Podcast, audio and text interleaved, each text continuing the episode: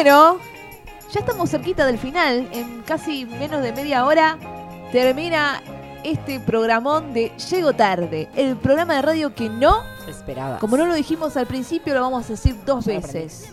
Bueno, hoy tenemos acá este, a dos masters.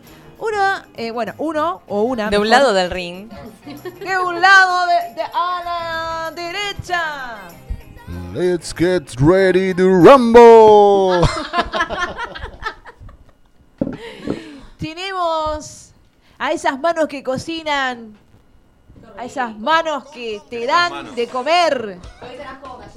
Que hoy trajo Uh, tremendas. galletitas de avenas deliciosas. ¿Las probaste, César? Sí, tremendas. Estaban tremendas. Yo, yo comí la mitad para no comerme todo. Y que hace un hummus que ni te cuento. Te voy, a te voy a traer un frasquito de regalo. Uy, qué rico. Dale, el jueves que viene. Les voy a traer de regalo Oh, a todos. la a todos. Ella es Nanu. Nanu entre fuego su Instagram. Buenas, ¿verdad? buenas, buenas. Así es. Que hoy nos vas a hablar de Hoy sanguchitos. vamos a hablar de sándwich. Sí, a pedido de Romy la semana pasada. Eh, nada, yo considero que para un buen sándwich tiene que haber un buen pan. Fundamental. Qué rico el pan. Está vendiendo últimamente. El pan de papa es riquísimo. ¿A vos te gusta el pan de papa? Sí, me encanta el pan de papa. El pan de, el pan de papa, el pan de, de- ¿Cómo es este rojo? ¿Remolacha? De remolacha. Ah, qué bueno. Papa específicamente, ¿cómo se hace? Porque me da curiosidad que quede igual a un pancito que parece de verdad, Allá hay pero alguien no que tiene levanta la mano. harina. Sí, tiene harina. Ah, ¿tiene harina? Sí. Ahí va. Harina y papa, uff, fuerte. Claro. O sea, utilizas parte de- de- del líquido, sería lo que le da humedad a la masa, en vez de usar un líquido, leche, huevos, lo que sea, usas puré de papas. Ahí va. Es riqui- es es súper suave. Sí, lo que hace la papa es que le da esa como esponjosidad, le suma no solo humedad, sino que el almidón de la papa también hace que el pan quede como más Y húmedo. no lo sentís y- pesado después. No, para nada. Súper delicioso. Yo quiero probar con alguna cosa vegetariana. Bueno, Una hamburguesa de lentejas en pan de papa. ¿Eh? Una hamburguesa de lenteja, de garbanzo en pan de papa. el otro día probé unas hamburguesas de brócoli que estaban tremendas. Brócoli. Sí. Una bomba. Qué rico. Pará, Sí, ¿y cómo sí, sí. hiciste hablando de eso? ¿Cómo hiciste la rápidamente si querés? Estamos Sí. hablando de sanguchito, pero ¿me tirás la ¿Qué data cosa? de las galletas? Las Ah, las galletas, galletas de avena. las galletas de avena son súper, súper fáciles. Eh, mezclas eh, media parte de huevo, te la digo en partes, así es más fácil Media después vos que la repliques. En vez de dar pesos, en vez de decirte 50 gramos, te digo partes. Porque, por ejemplo, si pones una parte de huevos, eh, es igual a una parte de harina, por ejemplo, son 200 gramos de huevo y 200 gramos de harina. Entonces, vos de esta forma podés hacer. ¿Cuánto pesa un huevo? Un huevo pesa entre 55 y 65 gramos. Sí, porque me dice Depende. 200 y yo no sé cuánto. Claro, sí. Está bien, eh, más o menos son... 50 gramos, ponele para huevos? redondear. Claro, pero por eso te digo, te lo digo en partes, así vos si querés haces un huevo nada más. Ah, y haces pocas, pocas galletitas. Entonces haces una parte de huevo, media parte de manteca, eh, dos partes de harina. Bien. A eso después le vas a... Si las querés hacer solo de avena, la harina la reemplazás por avena. Yo en este caso usé avena, harina y coco. Sí, riquísimo el coco. Bueno, eh, dividí las partes en partes iguales, digamos. Eh, redondeemos para que sea más fácil. Una parte de huevo, Sí. media parte de manteca. Un tercio de harina, un tercio de coco, un tercio de avena. Bien, mezclaste harina y... Mezclas- ¿Harina de avena o avena...? No, avena, avena arrollada, la que es rápida. Sí. La Esa, instantánea. la instantánea, exactamente. Ah, mira vos. Y media parte de azúcar. Estas tienen azúcar rubia, por ejemplo. Ah, porque se tiene nada, nada que ver con las que yo hago, quedan diferentes. Estas parecen de de panadería, tal cual. Nada que ver. Y a veces influye mucho el horno, están hechas en un, en un horno convector, eso también influye porque fíjate que no tienen piso, sino que son como todas Sí, blanditas. eso está buenísimo, es verdad Sí. eso. Uy, qué rico. Bueno, volviendo a. Igual, si querés más información sobre galletas de avena, también hay galletas de mantequilla en el podcast de la señorita Nanu. Claro que sí. En Cultura Lomas hay unas- Radio. Hay unas galletitas de mantequilla de maní eh, que son sin huevo, sin manteca, es mantequilla de maní, eh, azúcar. Están zarpadas esas Sí. galletitas. Vayan a escuchar el podcast. Es verdad, vayan, Uy, vayan, vayan, escuchar, vayan. Porque a mí me encanta la mantequilla de maní. Me encanta. Y bueno, volviendo a sanguchitos. Sí. Eh, decía que para mí, para un buen sándwich, tenés que tener un buen pan. Para tener un buen pan está buenísimo que lo hagas vos. En mi Instagram hay un montón de recetas de distintos panes. Es Mi cierto. Mi Instagram es arroba nano entre fuegos. En la parte de videos de Instagram y en la parte de Reels hay un montón de recetas. Si no, una panadería que te guste, compras el pan que más, te, que más te guste y a partir de ahí vas con los rellenos. Para mí lo ideal es siempre tener algo cremoso Sí, re. que no necesariamente tiene que ser mayonesa. Puede ser un queso crema, puede ser hummus, puede ser baba ganoush, Oh, el baba ganú. Ese es el que se hace con berenjena. con berenjena. Sí. Taín, tajini, Tajine. tajine, también. Sí, también. Oh. Eh, una lactonesa de zanahoria, por ejemplo, de remolacha. La lactonesa de remolacha queda riquísima. La que compra Romy. La not mayo. Romy es me promotor ahora. Ahora llevo la bandera de Sí. Let's Go. Tiene una remera, todo. Eh, Qué buena onda es. Y a partir de ahí vos podés ir agregándole, por ejemplo, no sé, yo si sé que voy a hacer sanguchitos para alguna reunión o para, ten- para cenar yo y qué sé yo, quizás lo que hago es algún corte de carne que te guste, lo braseás, o sea, lo cocinás una cocción larga a baja temperatura con un medio líquido que puede ser caldo, por ejemplo. La bondiola así queda zarpada y tenés como una carnecita toda desmechada que la puedes porcionar, frizar y sacás las porciones cuando quieras comer. Ah, claro. Eso me hizo acordar a que se viene Navidad y también tiene que traer eh, recetas para Navidad. Tenemos que hacer un día de mesa navideña, ¿no? Sí, Estoy pensando que quiero llegar a casa y hacer unas Por eso me hizo acordar, la, palabra desmechada me hizo acordar a eso, pero está bueno también para ponerlo en Qué el- rico el sanguchito de Vitel Toné. El jueves 30 de diciembre, cae, eh, cae jueves 30 de diciembre. Todo mal dije. ¿Se animan a venir? Venimos y ¿Tenemos, hacemos fia- el ¿tenemos pre, fiesta de fin de año? el pre año Brindamos nuevo. acá con Claro, César, que ahora también nos viene a contar. este, Las confituras y se salga las yo, yo animo. Disfrutamos. Bueno, qué rico eso. ¿Qué- y, y algo vegetariano? Y para algo vegetariano, no sé, está bueno hacer eh, a tu casa para Verduras asadas. verduras asadas, mozzarellita frita, un sándwich de mozzarellita Uh, frita, qué rico. una buena barbacoa, eh, unas hojitas de lechuga, o si no te gusta la lechuga como a mí, eh, unas hojitas de espinaca. Sí, cualquier Queda cosa. tremendo. Qué rica la espinaca en sándwich, me Sí. encanta. Sí, sí, sí. sí. Micrófono, así que estoy como a la distancia. Eh, ensalada de espinaca y pera. Ah, es riquísima, me encanta. Mm, Es rica. Y a mí. ¿sabes cuál me gusta mucho? La de rúcula con gajitos de naranja y queso azul. Ah, mira, Te sorprendí, ¿eh? si no, Re. queso, tomate, albahaca y un, un así de oliva por arriba, un sanguchito. Tipo, una, tipo Sí. un caprese. Así es, Re, es riquísimo. Sí. Puedes ponerle tomates Qué asados, delicado. como los que hablamos la otra vuelta. Rico. ¿Te sorprende? Qué gourmet. Me gusta. Qué rico. Y desmechada. puedo decir algo para, para cuando hace- hagan sanguchitos y hagan la. Viste que hay un plato de, de rodajas de tomate y lechuga. Que no sean así eh, gigantes las rodajas. No, No. Son, tienen que ser finitas. Para mí- Yo la lechuga la pico, no me gusta la lechuga entera. Te iba a decir, para mí cuando haces, por ejemplo, algo a la parrilla para que sean sanguchitos y pones cositas para que cada uno se arme, el tomate finito, Sí, la lechuga cortadita, sí, Sí. coincido totalmente. Eh, Ah, no, a mí me gusta la- meter, meterle. criolla. Ay, qué rico el choripán con salsa criolla. rico. No sé por Criolla. qué. Tengo criolla en la heladera, ¿ves? Yo soy- Tengo bondiola, tengo criolla, tengo cebolla. Vamos tengo toda la casa de morrón, Romy. Vamos a comer a lo de Romy. Bondiola desmechada. Qué Yo soy el mejor que hace criolla del mundo. Sí, él hace una criolla con muchas cosas. Sí, excelente. Tomate, cebolla morada, cebolla blanca, los morrones de todos los colores, eh, vinagre, aceite, tomillo. Esa criolla y- es cara. Sí. Sí, la mía tiene tipo tomate, morroncito de un color y cebolla, y ahí llegamos. Bueno, a mí, Claro, por y- condimentos con suerte. la criolla a mí me gusta solo de tomate y cebolla, vinagre, salsa de soja, un poquito de aceite. ¿Salsa de soja? Sí, un chorrito de salsa de soja Mm. le queda zarpado. Voy a probar.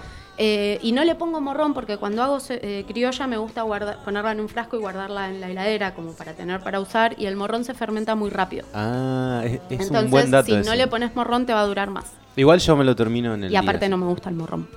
¿No? Uh, Yo no le polémico. siento sabor al morrón. Hay gente que dice que no. no- no- A mí me gusta en la pizza. Uh, Yo no, yo en la pizza se lo saco. Lo como sí, en Ay, salsas y eso. O sea, viene, yo le saco el jamón. tengo morrón extra sí. para cuando vayamos a comer pizza, entonces. Todavía no comí las aceitunas que me regalaste. Uh, Uh, mal ahí. Estoy esperando la ocasión. Una picadita. Una picadita. Excelente plan. Volvemos a los sándwiches. Sí. Ya me olvidé de todo lo que hablamos, pero bueno, nada, básicamente, básica, básicamente eso. Para mí la base de un buen sándwich es un buen pan. Eh, Crocantito me gusta. y algo, algo que me gusta mucho es el tostado a la cubana. Que no sé si. ¿Cómo es? Queremos saber.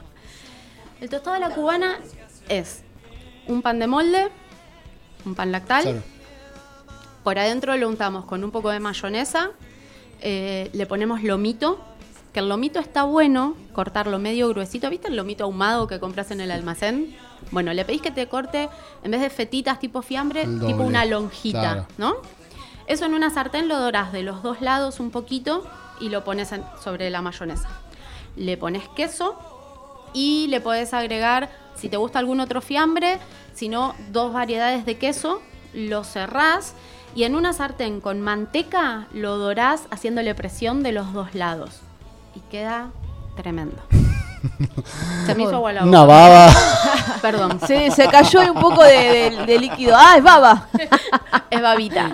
Qué Carlitos, rico. ¿qué opinas del Carlitos? Carlitos sí, Carlitos no. Carlitos. El Carlito es sin ese. Ah, ¿es, es sin ese? Es Car- Carlito. no, no, no, el Carlito. El Carlito. de la Carlitera. El, el Es, tostado. es, es un tostado, pero. pero con ketchup, ¿no? Es el Sí. Carlito original. El original va untado con ketchup. Porque hay gente que lo ama o hay gente que lo odia A también. mí es como que me es indistinto, o sea, si tiene ketchup lo como y si no también. También, claro. Sí, o sea. no Carlito tengo de milanesa vi una vez. Ah. Ah, mira. Después te paso el video. Ay, por favor, Sí. compartímelo. Yo, ahora que están hablando, no tiene nada que ver con los sanguchitos, pero por ahí en un sanguchito puede ir.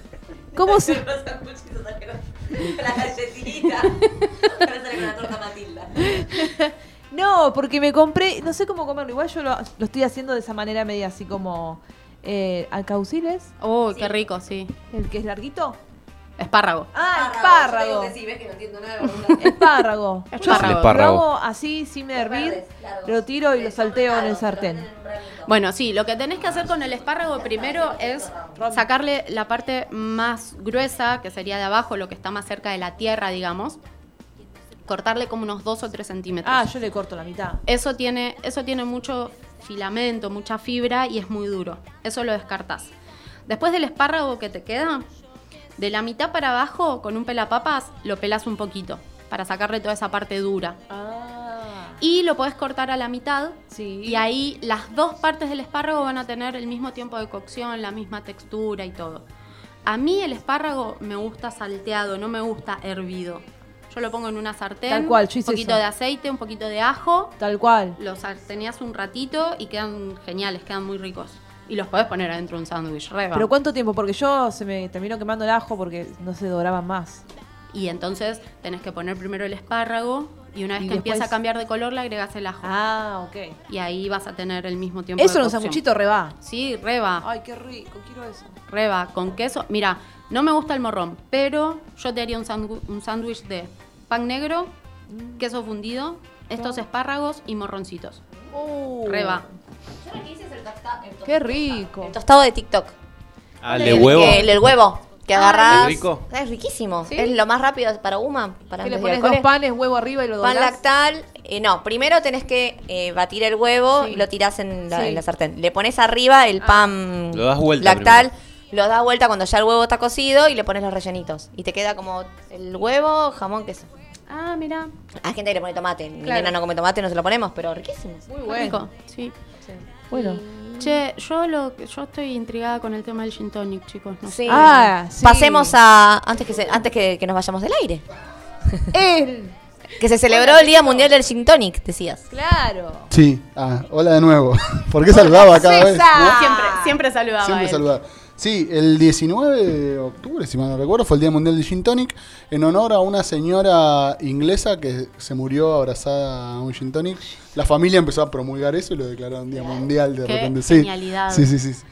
Eh, bueno, Gin, la madre del gin es la ginebra. La ginebra, el padre de la ginebra, es un, un médico que buscaba la virtud de. O sea, sabía de las virtudes del, del enebro, del- de, este- de esta, esta valla, eh, en- para solucionar problemas renales. El tipo era médico anato- an- ana- Anatómico. anato- anatómico, no, pero bueno, eso. Anatomista. Muy bien, ahí está, ahí salió. Bueno, era médico anatomista, qué sé yo. eh, termina creando un macerado de enebros en alcohol de cereales. Es más o menos lo que se conoce después como la, como la ginebra. En la guerra de la independencia de Holanda, eh, los ingleses van a colaborar con Holanda. Ahí conocen este coraje holandés que le llamaban, porque los holandeses se pegaban un beso de ginebra a la mañana y salían como locos a la guerra. Lo terminan adoptando, se lo llevan. Y el gin tonic, o sea, eh, hasta acá venimos con la ginebra.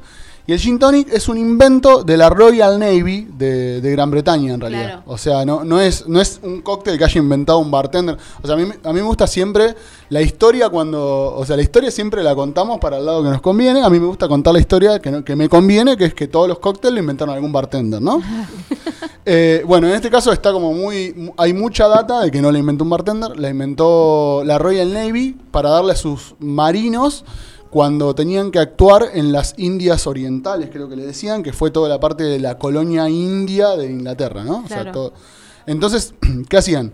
Sabían de la virtud de la ginebra eh, en cuanto al tema renal, estomacal, qué sé yo, y tenían mucha certeza, habían probado ya el tema de la quinina, que es el extracto de quina de, una, es de un árbol, que es de América, que lo habían importado ellos para allá, eh, se lo habían llevado para allá y lo habían probado en, en la cura de la malaria. O sea, ya estaba probado eso en la cura de malaria, tenían que darle de tomar a los soldados una cierta cantidad de quina disuelta en agua y azúcar, más o menos lo que hoy conocemos como tónica. Como tónica. Los soldados ya tomaban una ración de gin por día, entonces dijeron, bueno, para que se tomen esto, que es tan amargo, que ayuda contra la malaria, se los vamos a dar con el alcohol para que tenga un poco de gracia, con el alcohol que ya tomaban. Claro. Entonces mezclan la ginebra para el estómago, la quinina con Uh, agua y azúcar para, la, para la malaria, malaria. y había problemas de escorbuto. El escorbuto es cuando pasas mucho tiempo sin vitamina C. Limón. Para el escorbuto, limón. Gin tonic, un cóctel, Mirá. o sea, creado directamente por, la- por la Royal Navy. Eh, la verdad, de esa época, creo que es 1800, a hoy, o sea, del 1500 que se crea el gin, la ginebra, al 1500 y pico del, del, del gin, al 1800 del gin and tonic, evolucionamos un montón. Sobre todo en España, Europa, más que nada, toda la zona de- del sur, empieza a, a- a pegarla con el tema del gin tonic, de ponerle cualquier cosa. En un momento salió como un tipo hashtag que era no quiero más ensaladas en mi gin me tonic. acuerdo, sí, sí, porque todo el mundo le ponían de todo, o sea, de todo eh, al gin tonic. La verdad es que gin tonic es gin tónica y limón. Claro, el gin en su elaboración, el London Dry o los distintos estilos de gin, van desde el enebro al orégano, a la piel de lima, piel de pomelo, piel de naranja, entre sus componentes, digamos. Entonces es todo la carga aromática que trae. Si vos le agregás alguna aromática más o alguna, algún botánico más, vas a explotar cierta cualidad de, ese aroma, de esa carga aromática que ya trae el gin. Claro. Entonces empezaron, tipo, bueno, yo en vez de limón le voy a poner naranja. Bueno, en vez de, de naranja le voy a poner piel de naranja, que ya es esencia, ya no agrega nada de jugo. Bueno, no, yo quiero pomelo. Bueno, no, yo piel de pomelo y romero. Wow. Bueno, piel de pomelo, romero y menta. Y así, entonces como empezaron a experimentar un montón, para mí siempre menos es más, entonces preferiría tipo que elijas un botánico, no que te hagas una ensalada justamente en el gin tonic. Pero a partir de ahí me encanta que cada uno lo pruebe como quiera. Bueno, Eh, se- se- en un momento dado se puso de, de moda mucho tomarlo con pepino. claro. Queda, a mí me gusta, no es de mis favoritos, pero me gusta Claro, y el pepino lo hace como más fresco todavía. Claro, gana frescura, gana un montón. Claro. Claro, gana un montón de frescura con el pepino, porque ese, ese tinte que ya tiene. Pero de ahí para lo que quiero. O sea, hay, eh, hay un gin que es una marca que se llama Hendrix, que es London Dry también. El estilo, ¿no? London Dry. Eh, que justamente, o sea, entre los botánicos destaca que vos con el pepino lo vas a aprovechar mejor al gin, digamos. Entonces ellos te lo recomiendan directamente tomar por- con pepino. hacen publicidades con pepinos y gatos. verdad, sí. En la etiqueta tiene pepinos y gatos, como también sí, para es jugar con eso de que el, gato se asusta con el pepino, qué sé yo. Otra forma que me gusta el gin tonic es con mandarina. Con mandarina queda me bárbaro. encanta el gin tonic con mandarina. Con mandarina, Queda con genial. piel de mandarina queda Sí, bárbaro. pones la tónica, el Y unos gajitos de mandarina. Claro, unos gajitos de mandarina o, o la piel de la mandarina, queda riquísimo. La diferencia más o menos entre, entre la en los cítricos, ¿no? Entre la piel y poner un gajo es que el gajo va a tener jugo y la piel directamente solo esencia. Entonces tal vez apretar la piel arriba. ¿Se acuerdan cuando te hacían la broma de la mandarina en el ojo de tirarte Sí. el. Bueno, somos viejos. Eh, Yo no me acuerdo. bueno, eso de la mandarina, en vez de, en vez de apretar la piel del cítrico en el ojo de alguien, apretarlo arriba del trago. Entonces, la, ap- apretás la piel, larga toda la esencia y tirás la pielcita dentro del, del trago y queda riquísimo. Como para un clarito, por Claro, una carga aromática buenísima. Eh, y después de ahí también es más, eh, con durazno, con rodajas de durazno natural queda bárbaro. Encima ahora que ya empieza la época de durazno queda bárbaro. Es, para mí es eso. Me agarró Y, una sed. eh, entonces está bueno eso. Una Eh, peligrosa. a nivel nacional, a, no- a nivel nacional desde el 2014, 2015 empezaron a explotar también marcas eh, eh, de acá, digamos, ¿no? El gin no tiene denominación de origen controlado, o sea, se puede hacer en cualquier parte del mundo, siguiendo la- lo que habilita el código alimentario de cada país, ¿no? Y el código alimentario argentino habilita hacer gin, tenés que destilarlo, bla, bla, bla, te, te explica, te dice ahí unas ciertas limitaciones. Y con la pandemia explotaron más todavía, más marcas, de gente que por ahí se había comprado para destilar, estaba probando y con la pandemia se quedó en la casa haciendo home office y apro- aprovechó, aprovechó Sí, esa es verdad, últimamente salieron un montón de marcas nacionales. Hay algunas que están muy buenas, hay otras que todavía yo no probé. Ah, les cuento, yo soy fanática del gin, tipo, es mi bebida favorita desde hace muchos, muchos años. Y hay algunos gin nacionales que son muy buenos. Claro, sí, para mí está bueno eso, eh, acercarse también, o sea, ahora tenemos mucha, mucha facilidad de acercarnos a los productores desde redes sociales. Acercarse a los productores, averiguar a dónde, a dónde se pueden comprar esas marcas y probarlos, que la verdad que hay, hay muchas marcas que están muy buenas y, y- y merece la pena probar a nivel nacional, que están al- muy al nivel de cualquier gin internacional, o incluso mejores, ¿no? Sí, totalmente. Eh, no es una, un- una bebida económica, lamentablemente. No, para nada. No es una bebida económica, pero bueno, una botella, sacás 15 tragos de una botella de 700, una noche te 750, dura. así que la pasás. bueno, una noche. bueno, la podés hacer durar 30 días si querés. a, a un trago cada dos días. Sí, también es verdad. Eh, bueno, te contaba, yo el último nacional que probé es el Waterloo y me gustó, me gustó mucho. Los chicos también hacen su propia tónica, eh, que es como más dulzona, no es tan amarga. Y la verdad que me parece que está muy bueno, no sé si lo probaste. Sí, sí, sí, sí. Sí, Eh, sí hay muy, muy buenas marcas de gente que empezó ahora, después hay... El otro día escuchaba a un muchacho de Sid Cat o Cat, Cat algo así también. Y me dio ganas por lo que contaba, de cómo es la producción, Small Batch, y eso me, me gustaba, me dio ganas de probar. Yo particularmente trabajo con una marca que se llama James Deacon, que James Deacon suena como súper internacional, pero es Sí. el, el nombre del, del- del abuelo del creador, digamos. mira. o sea, en realidad es receta de, de- de James Deacon original, Sí. que fue pasando de generación en generación, y lo produce ahora, es producido en San Isidro. Mira. Es producido en Mendoza, pero la persona es de San Isidro. Y, y también, un producto que yo lo co- conocí, primero al gin, después conocí a la persona que lo producía y después me puse a trabajar con él. Eh, y también es un producto nacional que va de primera. Después, un bartender súper reconocido que es Renato Tato Giovannoni. Eh, es un bartender de Pinamar que tiene uno de los mejores 50 bares del mundo, que es Florida Atlántico. Florería. Él produce su propio gin también, gin de los apóstoles, príncipe de los Príncipe apóstoles de los Apóstoles. que es Príncipe de los Apóstoles porque tiene eh, yerba mate y un montón de botánicos que principalmente son sacados de apóstoles misiones. Y también es como otro perfil completamente, o sea, porque Es súper distinto el, el- gin si de vas a un London Dry, vamos a decir marcas claramente, Beefeater sería como el- el- el in- el- la insignia del London Dry. Es como muy cítrico y qué sé yo. El, el- el estilo del London, del London Dry sería algo así. Y, y el Príncipe de los Apóstoles de Tato es como súper argento, porque tiene eucalipto, Sí. mate, o sea, se va para otro lado. De hecho, eh, el Príncipe de los Apóstoles a mí me gusta mucho con un toquecito de Sauco. Claro, es como, bueno, es otra cosa. Depende el botánico, el botánico que vos tengas, eh, explotás un- el recurso del gin, digamos. Sí, sí, sí. Pero bueno, es una bebida que, a pesar de que está muy difundida, eh, como que le falta todavía. O sea, por suerte, no sé, hay cervecerías que ya empe- están empezando a tirar gin tonic. rico el gin tonic Entonces tirado. está bueno. Está bueno que se esté. que se esté Me siento, viste, cuando eh, me pasa que se encuentran dos personas y yo, bueno, me voy. Por una, por una cuestión cultural también está bueno que la gente aprenda a beber, ¿no? Hay Y que aprender a sí, beber. Sí, así de Sí. esa manera está buenísimo. Esta pandemia vi que mucha gente sube estados tomando gin, gin de repente como que se puso re de Es que moda. se puso de moda hace ya unos años que viene picando punta. Claro. Empieza el Sí. sí, es Ah. algo que, que- que- una bebida que se puso de moda y que esperemos que quede. O sea, está bueno, como digo, para aprender de manera cultural. Listo, sí, yo aprendí a tomar gin. Es lo que pasa con la cerveza. Con la cerveza la gente aprendió, por suerte, a tomar cerveza. Era consciente también. Por eso, o sea, ahora vas y te elegís tipo, bueno, voy a pagar tres gambas una pinta y por ahí me tomo dos pintas de esta birra que está buena, que sé que me gusta, y no me tomo tres botellas de la marca esa brasilera que empieza con B larga y R que no me gusta, Claro. me parece una porquería. Ajá. Ajá. Bueno, la semana que viene, ¿qué pod- qué- ¿de qué podemos hablar? La semana que viene y no sé, ¿de qué podemos hablar? Eso es la semana O que interactuamos viene. con el público y que nos deje Mira, sugerencias. Ani me va a dar la, la segunda con esta. Eh, comida mexicana.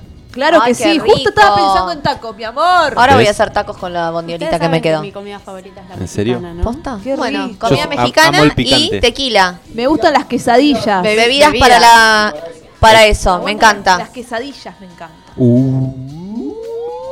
Buenísimo. Bueno, Genial. Bueno, será hasta ma- hasta mañana. Uh, Uh. será hasta- Chao, hasta Primero será hasta el sábado que nos Sí. vemos con el evento de Lomas K-pop de 14 a Sí. 19 horas acá en la plaza. Sí, claro. Va a haber que de sí. todo. Va a haber de todo, muy bueno. Divino, va a estar gratis al aire libre. El domingo nos vemos en el Lomas Celebra con la conducción de Ani En el Parque Reconda. con Ani. unos nuevos pantalones. Ani pantalones. Eh, y muchas bandas divinas de cumbia súper mega divertido. Y el jueves que viene nos escuchamos de 18 a 20 horas aquí por Cultura Quizás con Radio. alguna nueva no- eh, anécdota o algo. Claro, vamos a dejar sugerencias para la telenovela de radio. Sí, por favor. Radio teatro es Radio teatro, eso no Radio me salía. teatro. Y vamos a hablar de comida mexicana y bebidas mexicanas. Me gusta. Y arrancamos más temprano con las Me secciones también. encantó la sección de La hoy. ruta de la garnacha. Ahí está, mira. ¿De La garnacha es la comida callejera mexicana. Uh, ¿Cómo? Buenísimo. Garnacha. La ruta de la garnacha es cuando salís a comer así de puestitos por la calle. Y Qué eso. rico, como con la Feria de las Colectividades. Exactamente. Pero en mismo. México. Pero en México. Qué bueno. Buenísimo, me encantó. Bueno, Bueno, nos escuchamos el próximo jueves. Gracias por estar del otro lado. Gracias. adiós. Aquí en Cultura Lo Más Radio.